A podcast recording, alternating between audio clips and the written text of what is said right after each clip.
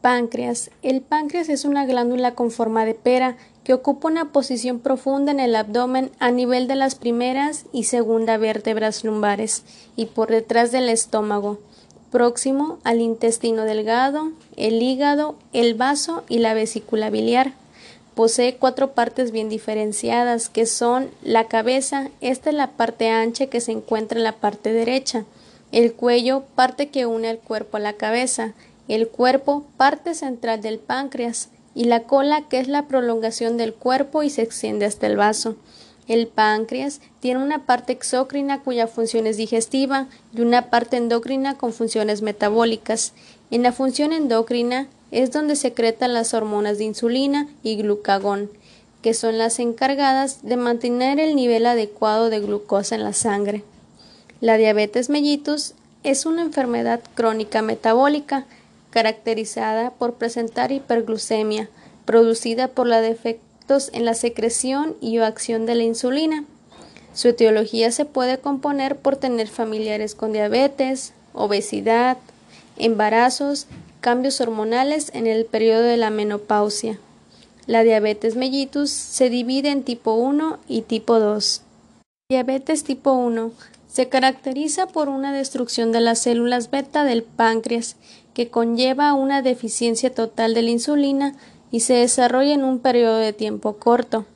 La diabetes tipo 2 se caracteriza por presentar un déficit en la secreción de insulina y una resistencia a la acción de la misma.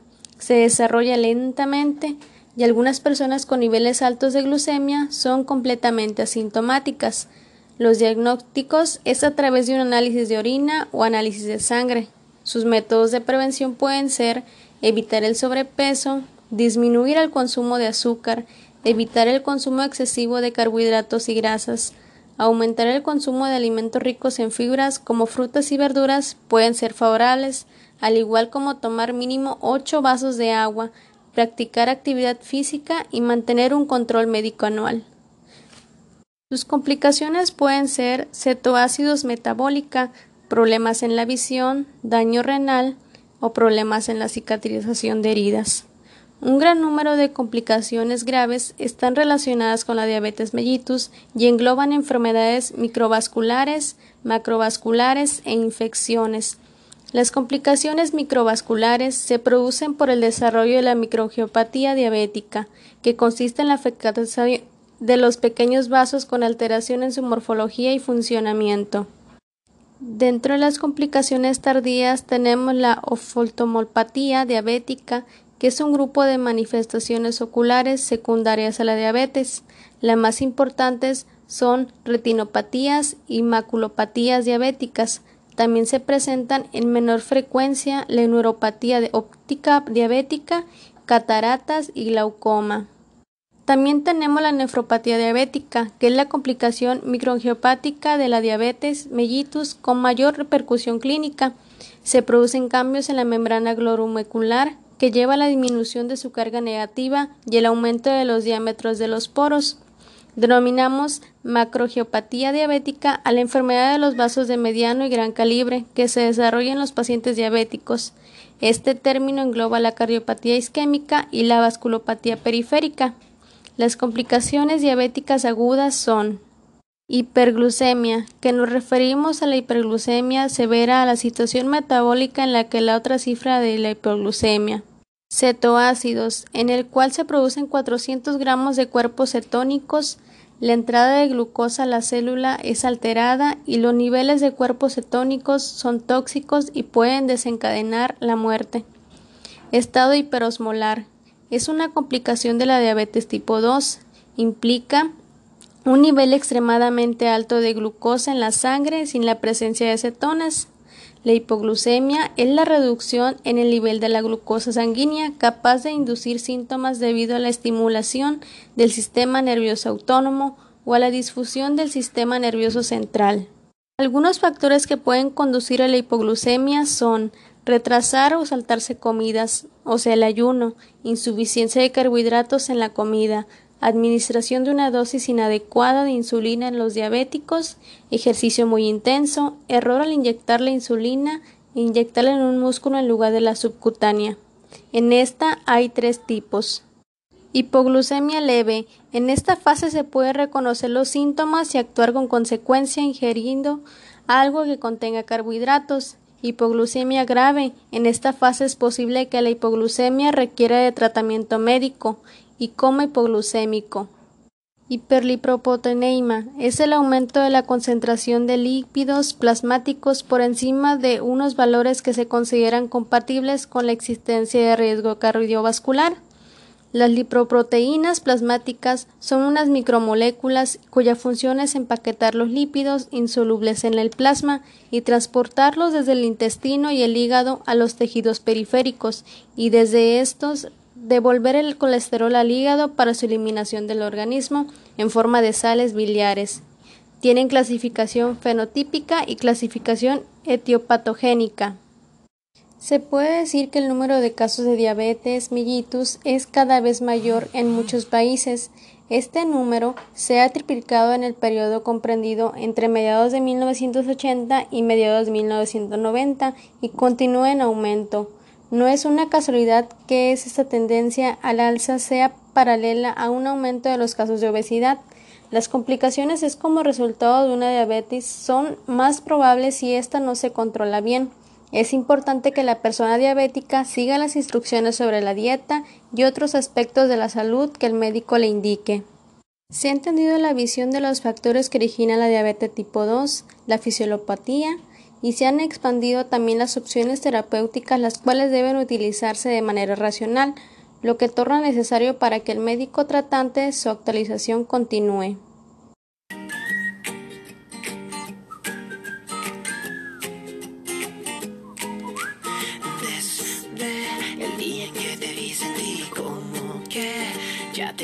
Conocía un minuto fue suficiente y ya sentía quererte. Fíjate que si es tan ocurrente, de repente dices cosas que me vuelan la mente simplemente, pero siempre estás presente, aunque no pueda verte. De locura casi estamos igual. De un día a otro me volví tu persona favorita. Cada minuto a tu lado es genial. Y no hay nadie en el mundo mundial que ame más que estar contigo. Cada momento lo haces especial. Tú eres mi persona favorita. Y aunque no siempre lo ando diciendo, es buen momento de decirte que te quiero, te quiero. Te quiero siempre así será.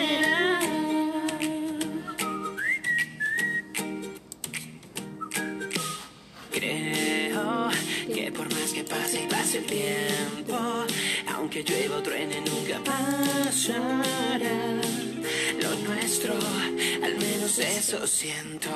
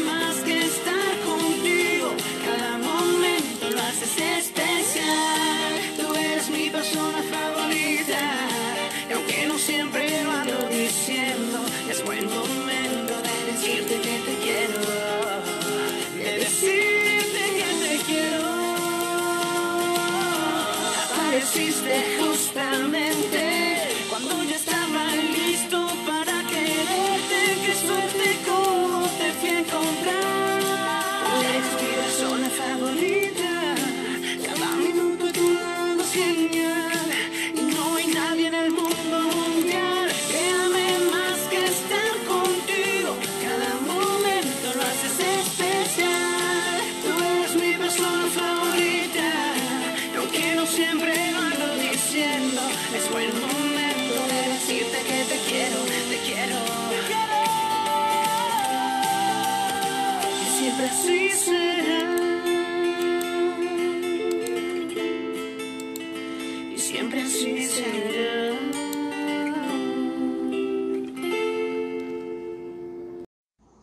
name is Karina Perales Moreno.